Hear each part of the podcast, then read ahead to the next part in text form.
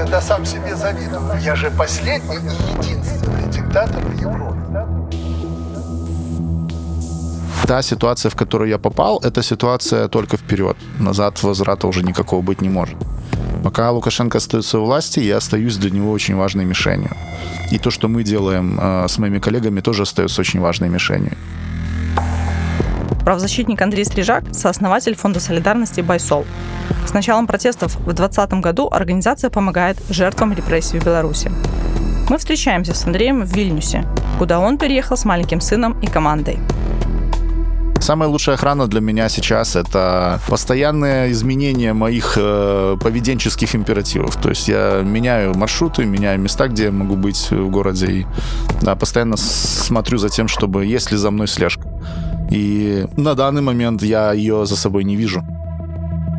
До этого Андрей Стрижак несколько лет подряд ездил на Донбасс как правозащитник, регистрировать военные преступления для Международного суда в Гааге самые серьезные моменты атак пропагандистских и не только пропагандистских, я всегда сравнивал. Это вот приблизительно так, как э, было одним июльским вечером 2017 года в «Золотом 4» или нет? Или еще это не так?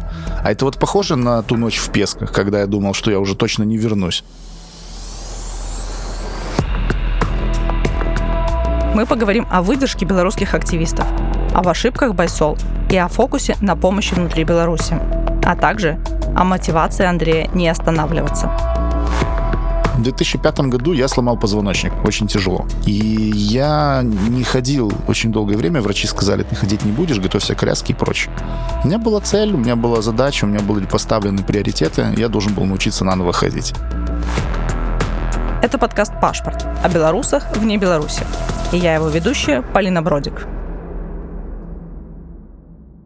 С 5 июля по конец августа мы строили... Я, я находился в э, Украине. Фонд был создан в середине августа и пробыл ровно две недели в Украине. И мы переехали сюда по той причине, что у нас там ну, до сих пор у меня очень много знакомых, э, хороших коллег, которые работают в гражданском секторе и не только. И я отслеживал, что происходит в Украине, э, и достаточно глубоко был погружен в процессы внутриукраинские с 15 года года я э, работал на Донбассе документатором военных преступлений, работал как э, медицинский волонтер и знал о проблемах, которые существуют внутри страны. Одна из проблем — это ветераны вооруженных сил, которые зачастую на гражданке не могут найти себе нормального применения, ну, в силу разных причин. В первую очередь, конечно, это посттравматический синдром, это необустроенность социальная, и э, я знал о том, что в Украине есть возможность э, организовать таких людей, и не только таких людей, для того, чтобы э, сделать какую-то заказную провокацию, скажем так. В Киеве, к сожалению, происходят такие ситуации, как нападение на активистов. В Киеве, к сожалению, происходят заказные убийства, такие как взрыв автомобиля с Павлом Шереметом. И взвесив все за и против, принцип безопасности для нас основной. То есть то, чем мы занимаемся, занимаемся, это вещь, которая, ну, очень раздражает Александра Григорьевича. А, и обустроить, сделать какую-то провокацию э, в Киеве намного проще, чем здесь, э, в Вильнюсе, потому что Вильнюс — это НАТО, это Евросоюз и совершенно другие возможности защиты со стороны государства. Несмотря на то, что Литва намного меньше, чем Украина, я оцениваю ее возможности по нашей защите здесь намного выше, чем потенциальные возможности Украины по защите белорусских активистов в Киеве. Следственный комитет Беларуси возбудил в отношении Андрея Слежака уголовное дело. Он признан обвиняемым по факту массовых беспорядков в Минске. Такое заявление сделала спикерка Слиткома в Минске Екатерина Горлинская. Андрей Стрижак входит в состав так называемого Координационного совета, деятельность которого направлена в том числе на захват и удержание власти в Республике Беларусь неконституционным путем, а также является сооснователем организации «Байхелп» и «Байсол». Организация «Байсол» занимается финансированием стачкомов предприятий, деструктивных дворовых сообществ и так называемых фондов медицинской, спортивной и культурной солидарности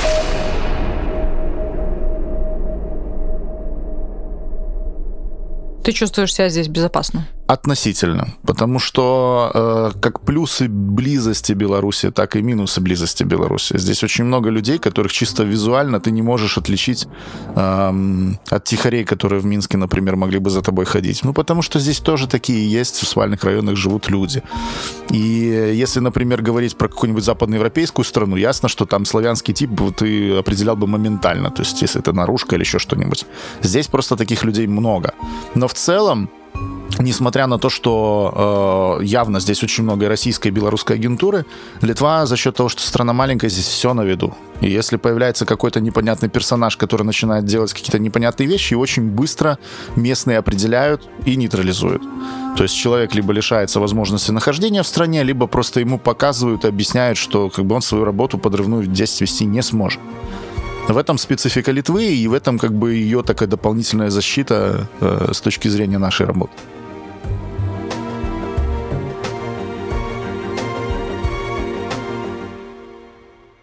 Более 50 тысяч человек уже пожертвовали деньги на Байсол. На сайте фонда в отчете за 2020 год сообщили о 3 миллионах евро. Взносы идут на помощь семьям политзаключенных, стачкомам, дворовым сообществам, уволенным работникам, отчисленным студентам, а также активистам, которые вынуждены переехать из страны. Байсол — это живой организм, который реагирует на то, что происходит в белорусском обществе.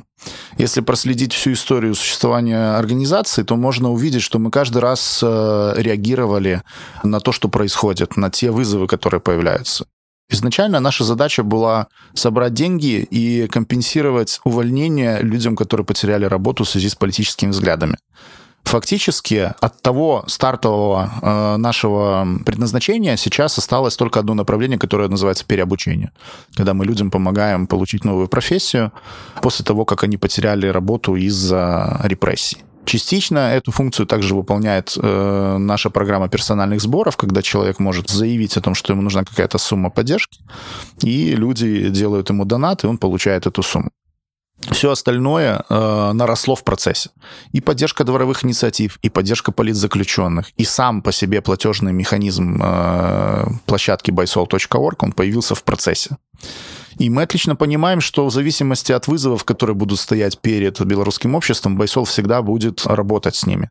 Потому что сегодня фонд Байсол — это больше, чем фонд. Это само понятие белорусской солидарности. А мы тут как инструмент, как механизм этой солидарности, поддерживающий. И солидарность, она нужна всегда, и в мирное время, и в военное время она пригодится. А, например, э, из таких мыслей и взглядов, которые у нас есть на будущее, что мы могли бы делать.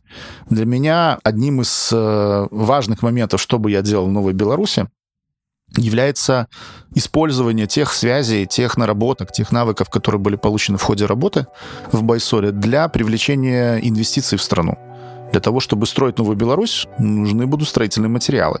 А такими строительными материалами в первую очередь являются люди, которые со своими навыками, умениями, деньгами, связями, а, пониманием а, реальности бесценный а, потенциал, бесценный фактор, который э, в Беларусь нужно будет привлекать. И вот те контакты, которые наработаны в ходе работы Байсола, они, конечно, все лягут э, в строительство этого нового, нового здания, в котором будем жить, Новой Беларуси. Другой момент это то, что даже после того, как все закончится, на самом деле все начнется. Мы понимаем, что э, социальных проблем будет э, не меньше, чем сейчас при лукашизме. Сейчас э, Байсол — это единственная действующая структура, которая может привлекать ресурсы на решение таких проблем. Раньше, до того, как все произошло 9 августа, были Ули, были Мола-Мола, были другие площадки, которые могли бы э, работать в этом направлении. Сейчас их нет. И как минимум какое-то время после того, как э, произойдет победа, эту функцию кому-то нужно будет выполнять. А, мы очень надеемся на то, что появятся снова другие структуры, но по факту опять все ляжет на нас. То есть, ну, так, так исторически складывается, когда мы начинаем что-то делать, мы надеемся на то, что либо смежники помогут, либо появятся другие игроки рынка и, и разгрузят нас. Но по факту очень часто случается, что нам приходится тянуть в одиночку очень многие вещи. Поэтому работа будет всегда, и я думаю, что э, и после победы нам будет чем заняться.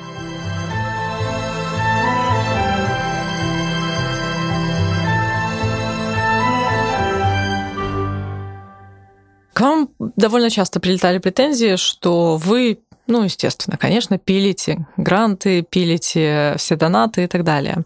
И вы говорили о том, что вы не используете э, деньги, которые приходят из краудфандинга, на оплату э, своего персонала.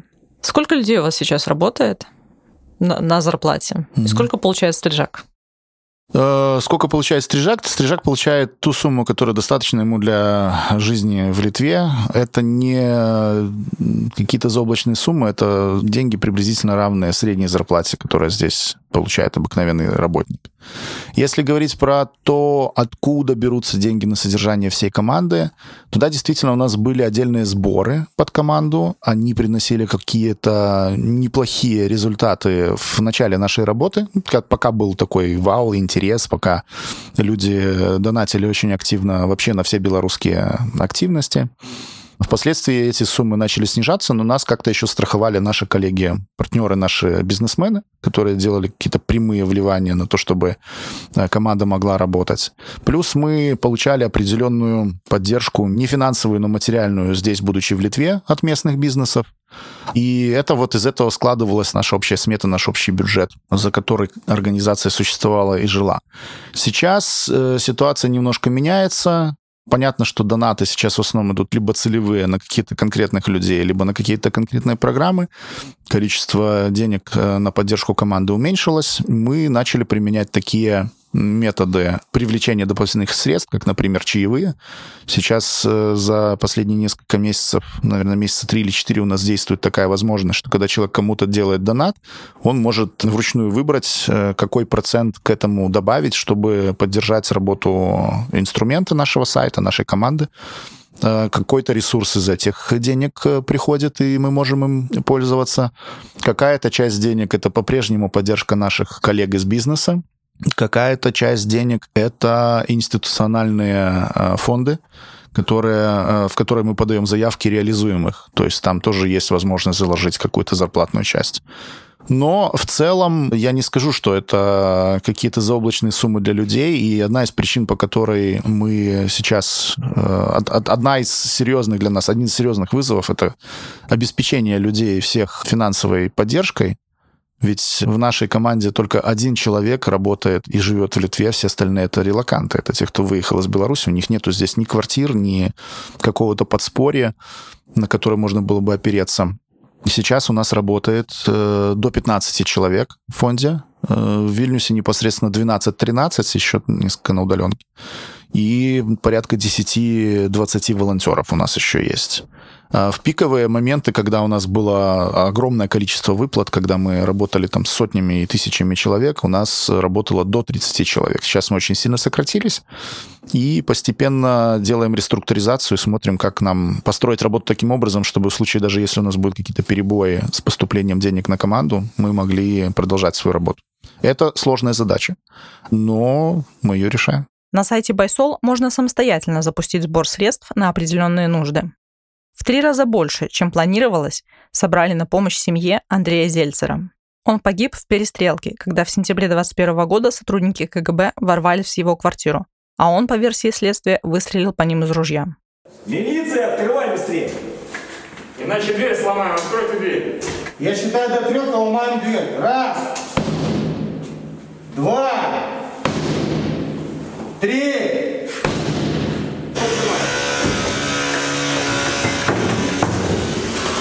Аккуратно, аккуратно, аккуратно. Руки! Стреляй! Раню! Нирвана раню! Оттягивай, оттягивай! Скорую быстрее! Комната! Вышел из комнаты! Отошел, отошел, Димку выкатывай! Также погиб и офицер спецподразделения Альфа КГБ Дмитрий Федосюк. У Андрея Зельцера остался десятилетний сын. Его жена задержана и подозревается в соучастии убийства силовика. На защиту жены и содержание ребенка через Байсол уже собрано 18 тысяч евро. Мы не объекты, мы субъекты. Мы как раз те, кто делают эти изменения. И вот когда ты помнишь и видишь это все, и знаешь, скольким людям удалось помочь, знаешь, скольким людям не удалось помочь, знаешь, что удалось достичь, чего не удалось достичь, ты понимаешь, что история пульсирует у тебя на кончиках пальцев, ты ее делаешь. И Это, наверное, один из самых мощных стимуляторов, которые вообще заставляют делать что-то дальше. Байсол был, наверное, одной из самых таких интересных тем для белорусской пропаганды на протяжении всего предыдущего года. Столько внимания, сколько уделяли вам, ну, мне кажется, даже Светлане не уделяли. Может быть, у меня немного искаженная перспектива, но так по моим ощущениям было. Либо где-то поровну. А, и понятно, в принципе, почему. Как вообще вам удавалось все это переносить? Как вы выдержали а, весь тот шквал негатива, который на вас обрушился?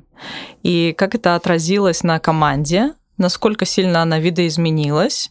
И на процессах тоже? Ну, во-первых, Байсол не было, Байсол есть прицелом пропаганды, потому что до сих пор они не упускают возможности упомянуть о том, что вот там небезызвестные какие-то мошенники и все остальное. По поводу команды и по поводу того, как выдержали, тут важный момент то, что основная часть нашей команды не публичная. Соответственно, они этот удар получают косвенно. То есть они не, попад... не получают его в личку Facebook, они не получают его там в комментариях, еще где-нибудь. Основной удар пришелся на меня, как на человека самого публичного этой всей истории. И тут э, я, в принципе, рад и доволен тем, что именно так вышло, потому что мне эта ситуация далась тяжело, но я понимаю, что очень многие на моем месте просто бы не выдержали бы этой истории. По простой причине мой бэкграунд позволяет мне выдерживать разные интересные события в своей жизни. В 2005 году я сломал позвоночник, очень тяжело. И я не ходил очень долгое время, врачи сказали, ты ходить не будешь, готовься к коляске и прочее.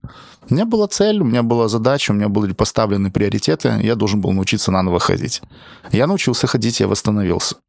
Позже, после этого, в моей жизни были другие потрясения. Например, в 2014 году так вышло, что я оказался на горячей линии Евромайдана СОС как раз в тот день, когда был расстрел Институтской. И одна из моих рабочих задач была перезванивать с родственникам погибших которые были у нас в базе. Меня никто к этому не готовил. То есть у меня не было специальной подготовки, мне пришлось это делать на ходу и учиться этому всему. После этого я работал на Донбассе. Работал с очень сложными ситуациями и бывал в разных критических ситуациях.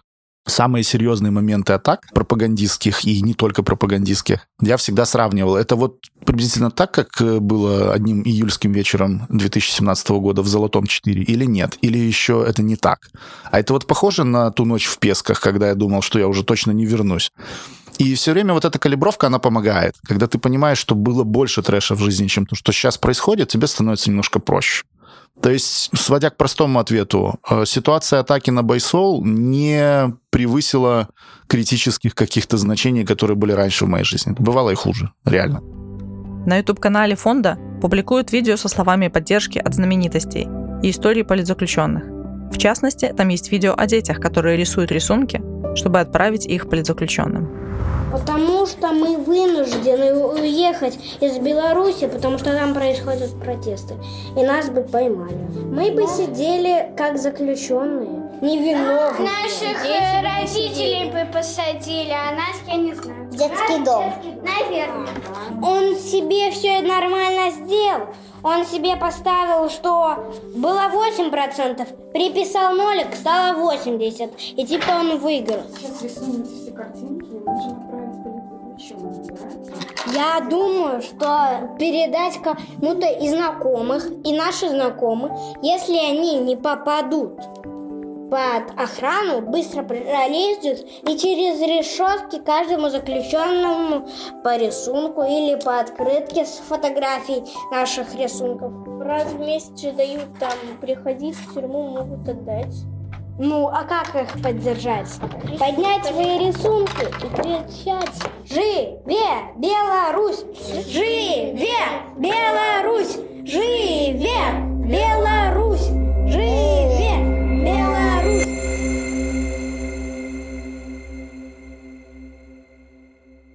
Какой-то момент а, ты перевез своего ребенка сюда, как тебе удается совмещать многочасовую ежедневную работу с безвыходных иногда с воспитанием сына? Ну, есть несколько часов, отведенных для этого. Например, э, это утренние часы. Он очень рано поднимается. Где-то около двух часов у нас есть с ним на общение с утра.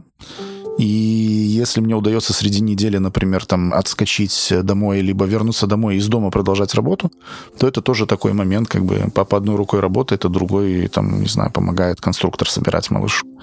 А на выходных э, я сейчас себе поставил задачу, я не работаю вообще, то есть там 2-3 часа это на проверку процессов, а все остальное время я могу уделять ему, себе, не знаю, там, сну, еще чем-нибудь.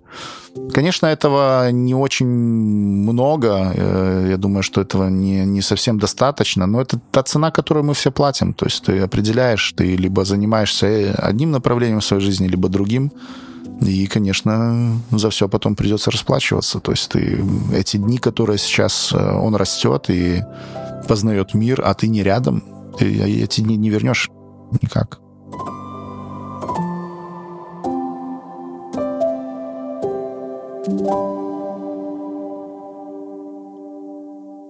Недавно киберпартизаны опубликовали список жалоб и карту жалоб, которые поступали за протестный год. И, ну, и там, в общем, есть и имена, и телефоны, и адреса. А смотрел ли ты на этот список, на, на эту карту? Находил ли там знакомых? И а... вообще смотрел ли свой адрес? Это очень интересный вопрос. Э, самое интересное, что ты первый, кто его задал мне, потому что я видел этот парад в Фейсбуке, когда люди находили своих соседей, своих знакомых, одноклассников. Я вот, честно сказать, до этого вопроса даже не задумывался, а если кто-то из моих, там, условно говоря, моих. Ну, во-первых, потому что, с одной стороны, я не был активным участником э, действий в Беларуси э, августа-декабря, когда реально были там выходы с флагами и прочее, мне не было в стране. То есть, ну, как бы на меня, ну, как на меня стучать? Я по телевизору увидела Стрижака, я его знаю, там, ну, что могли там сказать люди?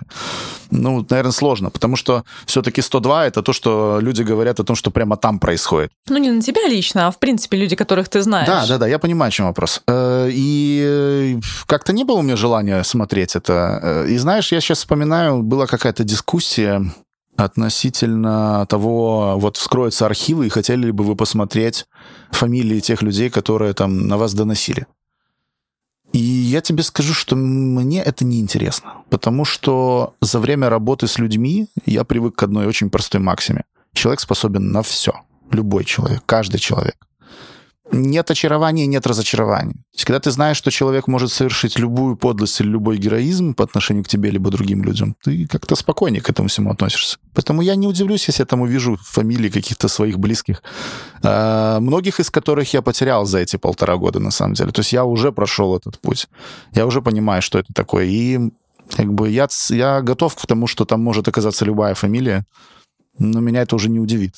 Какие ошибки ты совершил за этот год, э, которые ты бы предпочел на самом деле избежать? И вообще, что было сделано неправильно? Вот если так, по чесноку. Я считаю, что мы должны были сосредоточиться, и сейчас мы сосредоточены на работе внутри страны.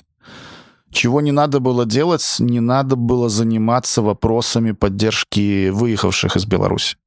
Потому что в моем четком понимании и тогда, и сейчас, тогда просто это была волна, и надо было что-то делать, надо было хвататься за все.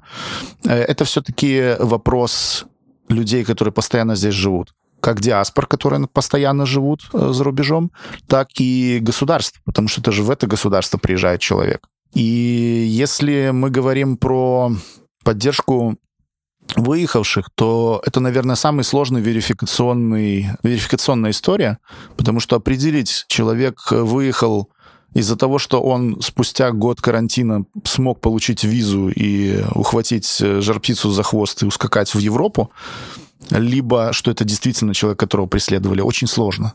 Потому что часто обе истории сочетаются в одном и том же человеке. И как ты будешь это оценивать с точки зрения поддерживать, не поддерживать, это очень сложно. Не секрет, что возможностями воспользовались многие, которые не имели на это такого права, скажем так. Просто потому, что была возможность получить гуманитарную визу на год и попытаться как-то устроить свою жизнь. Вот это то, что бы я, наверное, сделал бы по-другому. То есть я бы не включался так э, в эту программу поддержки. Мы сожгли там почти 260 тысяч евро на это все. А, и не получили ничего, кроме негатива, потому что это как раз самая, наверное, неблагодарная часть работы была, которая показала, что там большое количество... Как бы тут как в бизнесе работает. 100% э, проблем создают 20% клиентов. Так и тут. Э, люди, которые громче всего кричали, это ну, абсолютно меньшинство. Большинство людей, которые получают помощь, они просто спокойно, тихо уходят, и все. Ну, кто-то скажет спасибо, окей. Мы как бы не за спасибо работаем, нам это не так важно, но в целом, когда возникает вот эта история, что там мне не помогли, и не, не помогли никому, то это, ну, не так на самом деле. То есть мне помогли конкретно какому-то человеку по какой-то конкретной причине. И это тоже такой момент негатива в, в плане того, что ты понимаешь, что ты ничего с этим не можешь сделать. Один из самых главных инсайдов за все это время, которое меня озарило, это то, что ты больше всего бесишься, когда ты понимаешь, что ты не можешь ничего сделать с ситуацией, а ты вообще никогда ничего не можешь сделать с ситуацией, если это касается других людей. Другой человек принимает такое решение, и все, и что ты с ним сделаешь? Ну, не знаю, там, наверное, если думать с логикой властей, то его, наверное, можно убить. Но даже если там э, ты человека убил, ты не изменил его отношение к ситуации. Ты не переубедил его, не сделал его своим сторонником или еще что-нибудь. Поэтому нужно просто к этому спокойно относиться. Да, люди такие, да, люди могут иметь другую точку зрения. Поэтому, наверное, самая большая ошибка была считать, что мы можем охватывать помощью и тех, кто уехал, и тех, кто внутри страны. Сейчас мы на 90% работаем с теми, кто внутри страны. А, есть, конечно, у нас программа экстренного релокейта, но это все равно про внутри страны, про, про тех людей, которые нуждаются в прямо вот прямо сейчас выезжать, иначе он сядет за то, что делает внутри страны. Говорят, дорогая. А, не дороже денег. Это, во-первых. А, во-вторых, нужно понимать, что экстренный relocate — это вещь, которая происходит здесь и сейчас. Ее невозможно спланировать заранее. А все, что делается в очень быстрых темпах, оно обычно стоит денег. И тоже нужно понимать, что это не плата за услуги. То есть э, BYSOL не туристическое агентство, которое там вывезет вас на прекрасные пляжи Анталии или еще куда-нибудь. Это вопрос эвакуации, и это вопрос задействования самых разных людей, которые, в отличие от Байсола, работают за деньги. Это сложный, сложный путь, это сложная э, история, э, как правило, не публичная совершенно. Но люди, которые получали помощь через э, такую возможность, они оказываются в безопасном месте, и э, очень большая возможность, очень важная возможность для Беларуси сегодня, когда границы закрыты, когда есть э, реальная опасность попасть под уголовное преследование. Кто-то называет это путем спасения, например. То есть дорога жизни. Когда я разговариваю с коллегами из США, я им всегда объясняю, что вот у вас во время разделения севера и юга было такое понятие, как подземная железная дорога. Это такое общественное явление, когда рабы бежали с юга на север. И вот сейчас происходит что-то подобное, и мы просто помогаем людям в этом. Осенью прошлого года очень многие из нас работали круглосуточно и без выходных. Сколько часов в день работал ты тогда и сейчас? Um, наверное, проще сказать, сколько не работал. Учитывая то, что моя такая работа началась еще в марте 2020 когда мы стартовали Байковид с Андреем Ткачевым и другими ребятами. И вот, собственно говоря, самая большая нагрузка у меня была тогда, потому что тогда мы, по сути, взяли на себя функцию Минздрава в плане обеспечения медиков э, средствами защиты и вытянули это, то есть смогли это сделать. Тогда мы работали в среднем где-то, наверное, часов по 16, по 18 в день. И мой день заканчивался, я засыпал за, за компьютером, и у меня лежал телефон, который постоянно вибрировал от сообщений входящих. Я просыпался в районе 6-7 утра, когда амплитуда вибрации превышала определенный порог. То есть для себя как бы организм определял, что уже все, началась работа, то есть люди проснулись, надо что делать. Да, и такая история длилась ровно три месяца. У меня был всего месяц передышки вот этот в Киеве в июле, когда я не делал такой нагрузки, но у меня были постковидные э, время, и я приходил в себя после болезни. Потом, да, началась вот эта вся история, август, сентябрь, октябрь, ноябрь, это, наверное, все до января продолжалось. И вплоть до января у нас не было выходных. Э, работали мы в среднем по 10-12 часов в день. Ну и э, потом просто э, в январе я э, был подвергнут административному выключению на неделю. Меня просто отключили от всех процессов. У нас есть такая процедура. От одного дня до семи дней мы выключаем людей. И после этого я принял решение, что выходные — это выходные, а рабочие дни — это рабочие дни. И сейчас я работаю в среднем около 10-12 часов в рабочие дни и на выходные где-то в течение двух часов. Для такой текущей проверки того, что происходит. Если нет форс-мажоров, таких, например, как посадка самолета с Протасевичем, которая произошла в воскресенье, ясно, что никакого выходного в этот день у нас не было. Меня она застала в поле под Киевом. К сожалению, пришлось моментально организовывать акцию и возвращаться к МИДу. Так какой у тебя допинг был? Допинг э, был и есть адреналин. Это первое, на чем я держусь. Конечно, есть еще фактор алкоголя, никто его не исключает. Э, это достаточно большая проблема для такой работы, как наша, потому что многие используют его как такое легкое снотворное, либо легкий антидепрессант, хотя на самом деле он депрессант. И это большая проблема для всего гражданского сектора. Я думаю, что этот год, эти полтора года э, отожрали такой кусок здоровья у многих моих коллег и у меня у самого, что мы будем очень долго еще восстанавливаться, если вообще будет такой шанс восстановиться. Потому что, судя по тому, как разворачиваются события, это надолго, и это очень плотно. А, и самое интересное, что самый большой объем работы будет после победы. Больше всего придется работать, потому что надо будет делать реформы, перестраивать страну, и это еще большие нагрузки. Затяжной запой. А, наверное, скорее выход из него для многих людей, потому что вопрос э, стимуляторов каких-либо — это всегда вопрос э, дополнительной нагрузки на организм. Ты обманываешь себя тем, что ты подменяешь реальный отдых какими-то другими делами, и организм не отдыхает. А это приводит к тому, что происходит очень интересный эффект. Психосоматика бывает очень, очень своеобразной. Например, у нас были случаи еще во время бойковида, когда у людей внезапно повышалась температура, там, до 39, например и человека загоняло в постель, человек лежал ночь, а утром у него ничего не было. То есть такая ложная реакция организма. Были случаи э, мнимых гипертонических кризов, мнимых сердечных приступов. То есть, ну, всякие разные истории бывают, когда организм понимает, что ты... Тут работает так. У тебя есть психика и есть соматика. То есть тело твое имеет определенные запасы прочности. А психика не имеет таких э, ограничителей, то есть она не до конца понимает, что там тело не может сделать больше, чем оно может. Самое интересное интересный момент, это когда психика еще может держать нагрузку, а тело просто ставит блок, то есть идет аварийное срабатывание систем, и все, и ты выключаешься. И очень важно не доводить до этого, потому что это очень стрессовый момент, и там э, и гормональные бури начинаются, и всевозможные другие проблемы. Мы с этим научились работать, к счастью, и я и команда сейчас работаем в таком режиме, когда мы понимаем, что есть режим отдыха и режим труда, и они оба очень, очень важны. Какие у тебя были проявления? А, у меня были проявления, которые, которые я воспринимал как проявление психосоматики, но оказалось, что это был ковид. То есть у меня был такой период, когда я каждый вечер, по сути, лежал э, мертвым, потому что уставал очень сильно. Я просто его не заметил, как он у меня прошел. Я тогда еще думал, вот это уже организм начинает глюки давать, что успокойся, а я не могу успокоиться, потому что нагрузка вся все равно на мне. И так вот я, собственно говоря, ковид и перенес на ногах. Так какая у тебя мотивация, кроме адреналина? Мотивация? Я хочу жить э, в нормальной стране. И хочу, чтобы эта страна была Беларусь а не другая нормальная страна. Потому что в мире очень много мест, где можно жить очень хорошо и абсолютно спокойно, и нормально работать, зарабатывать, э, спокойно возвращаться домой каждый день.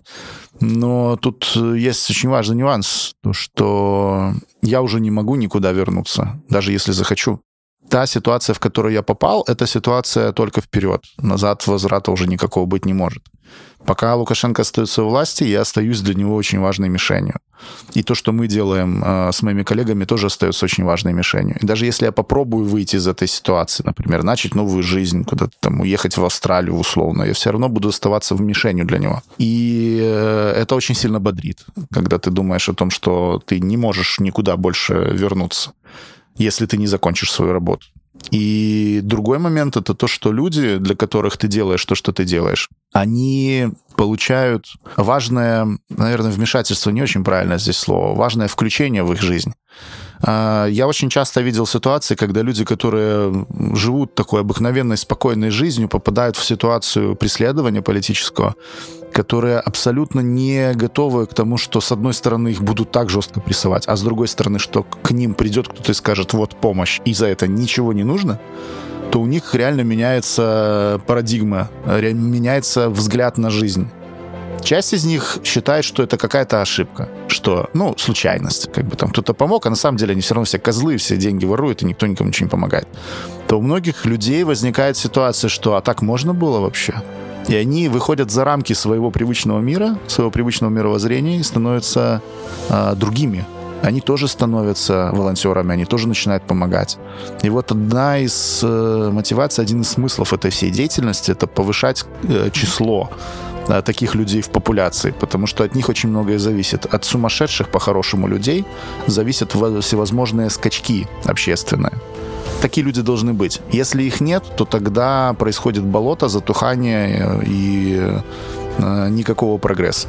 По-настоящему сумасшедшие люди по-настоящему двигают прогресс. На этом мы с Андреем Стрижаком поставили в нашем интервью точку. Мы еще говорили и говорили после окончания записи, но когда я вернулась в Киев, я поняла, что настолько увлеклась разговором, что забыла задать самый главный вопрос, который звучит в каждом нашем выпуске паспорта.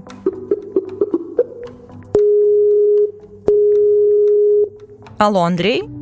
Я знаю, что ты занят, но сейчас я задам тебе еще один наш традиционный вопрос, без которого мы просто не можем завершить наш выпуск.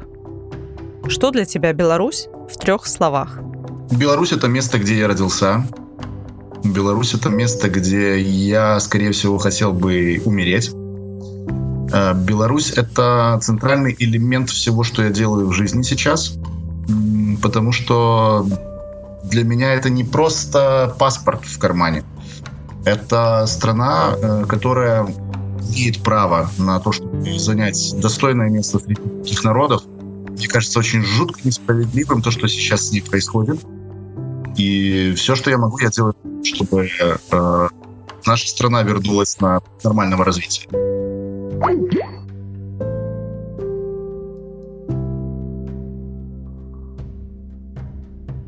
Следующий выпуск подкаста «Пашпорт» будет с Александрой Зверевой, девушкой Эдуарда Бабарика, который сидит вместе со своим отцом Виктором Бабарика по сфальсифицированным обвинениям. Александра – активистка, блогерка, а также сотрудница фонда «Байсол».